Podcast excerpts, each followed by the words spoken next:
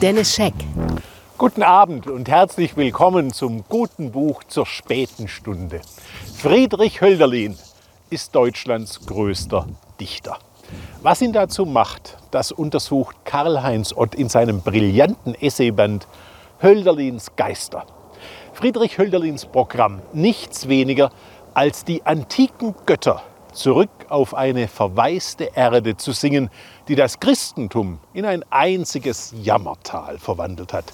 Hölderlins Überzeugung, die Poesie wird am Ende wieder, was sie am Anfang war, Lehrerin der Menschheit.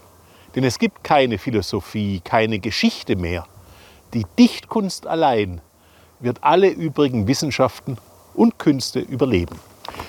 Hölderlin will in seiner Dichtung die verloren gegangene Einheit wiederherstellen, das Band zwischen Menschen und Göttern neu knüpfen.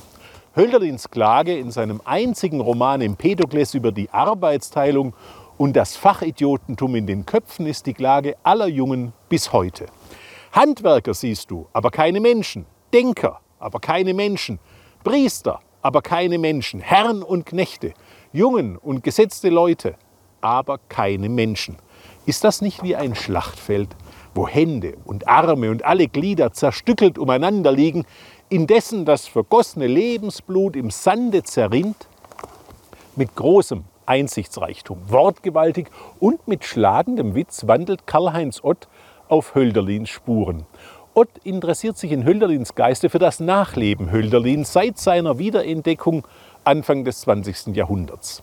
Man hat aus Friedrich Hölderlin so ziemlich alles gemacht, was man mit einem Dichter machen kann. Die Nazis haben ihn als Barden des Todes fürs Vaterland instrumentalisiert. Die 68er feierten den Revolutionär Friedrich Hölderlin, die DDR reklamierte den Systemumstürzer für sich, die Dissidenten den unangepassten Freigeist, der sich allen Zwängen entzog. Ott hält Hölderlin lebendig, indem er zum Beispiel über den Gebrauch des Wortes aber in Hölderlins Dichtung nachdenkt. Immer wieder das Wörtchen aber. Jedes Mal horcht man auf wie Kinder.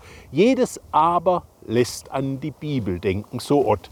Sicher gilt aber mit Friedrich Hölderlin bis heute, was bleibet aber, stiften die Dichter.